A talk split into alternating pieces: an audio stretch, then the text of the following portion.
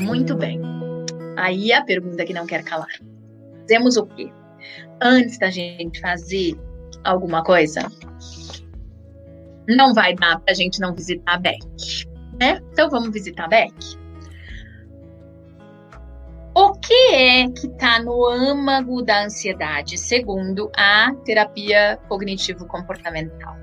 É o que, Beck e Clark vão dizer.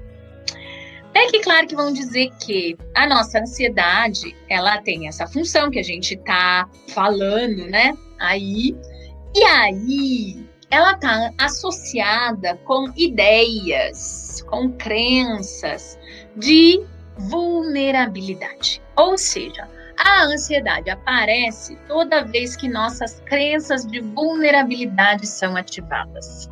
Que, que é isso?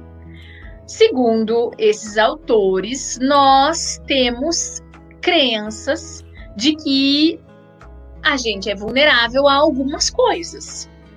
E essa nossa vulnerabilidade, quando ela aparece para nós, ela vem junto com sentimentos de ansiedade. E quando é que essa vulnerabilidade aparece para nós? Ela aparece para nós toda vez que a gente recebe evidências de que nós não temos o controle é muito comum as pessoas falarem: você tem que controlar a sua ansiedade. Você tem que se controlar. Controle-se, né? Então, segundo os estudos né, de Beck, é justamente essa ideia que não nos ajuda a lidar com a ansiedade, a manejar a ansiedade. É exatamente a nossa crença de que a gente pode controlar as coisas que acaba jogando, as evidências acabam jogando na nossa cara que a gente não tem o controle das coisas. Não assim desse jeito que eu controlo o que está na minha volta. E uma vez eu, eu descobrindo que eu não tenho o controle das coisas, eu acabo me deparando com a minha vulnerabilidade. E quando eu me deparo com a minha vulnerabilidade, eu acabo percebendo as ameaças futuras e isso acaba estando associado com sentimentos de ansiedade. Isso significa dizer que, de um jeito muito simplista, é só a gente não querer controlar as coisas. Quem dera, né, gente?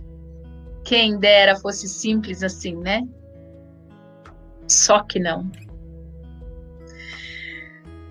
A nossa tentativa, o nosso envolvimento em querer controlar, inclusive controlar as nossas reações fisiológicas em relação à ansiedade, controlar as coisas, a vida, as outras pessoas, os contextos, todas essas coisas, na verdade, no fim das contas, acabam nos dando evidências de que nós não temos esse controle. E se nós não temos esse controle, a gente acaba se deparando com o âmago da lógica da vulnerabilidade. Só que alguns de nós tem, temos um desejo profundo de controlar, né? Alguns de nós, ou todos nós, vai saber, né?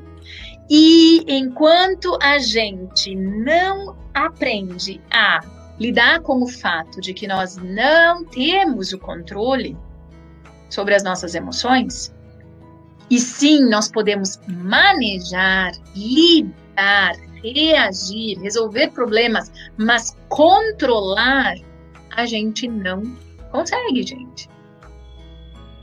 Tem certeza, Bia? É isso mesmo? É isso mesmo.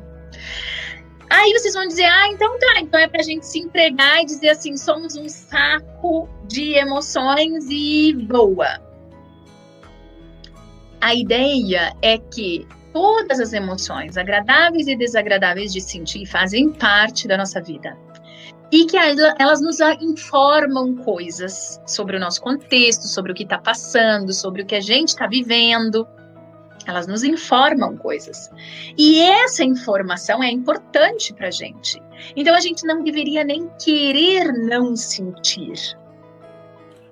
O caso é que é real, que é desagradável de sentir algumas coisas.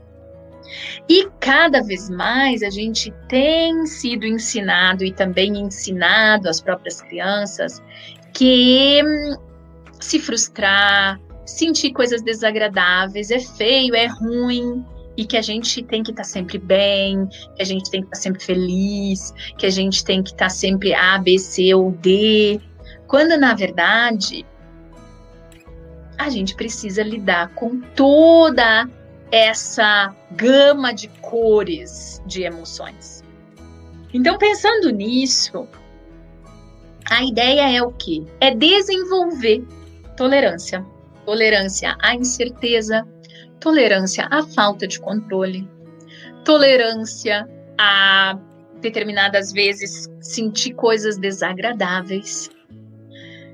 E nós lutamos contra isso muito. Então, por exemplo, dizer para os nossos pacientes: olha, vai passar, a ansiedade passa, parece muito pouco empático. Então, não é essa a sugestão. A sugestão é validar que isso é desagradável mesmo de sentir, que a gente não gosta de se sentir assim, que não é gostoso, mas que tem uma função, que está querendo nos informar alguma coisa. E uma vez querendo nos informar alguma coisa, eu posso receber uma informação, eu posso aprender alguma coisa, eu posso inclusive lidar com algumas coisas de forma diferente a partir dessa informação que o meu corpo está me dando. Mas isso não é fácil. Eu vou precisar usar um monte de estratégias. E muitas vezes, dependendo do grau, de quão disfuncional essa minha ansiedade está, eu vou precisar de ajuda. Eu não vou conseguir, talvez, fazer isso sozinha. Então, é muito importante que a gente entenda o que está na base. Então, na base é uma, uma tentativa de controlar. A evitação é uma das estratégias que a gente mais usa, que é o quê? Então, tá. O que me faz sentir ansiosa é ver notícias sobre Covid. Então, eu evito de ouvir qualquer notícia sobre Covid. Só que daqui a pouco alguma notícia sobre Covid me escapa e aí ela me inunda. E aí eu fico muito mal. E aí eu não sei o que fazer com essa emoção desagradável de sentir. E eu preciso aprender como lidar com essas emoções desagradáveis de sentir.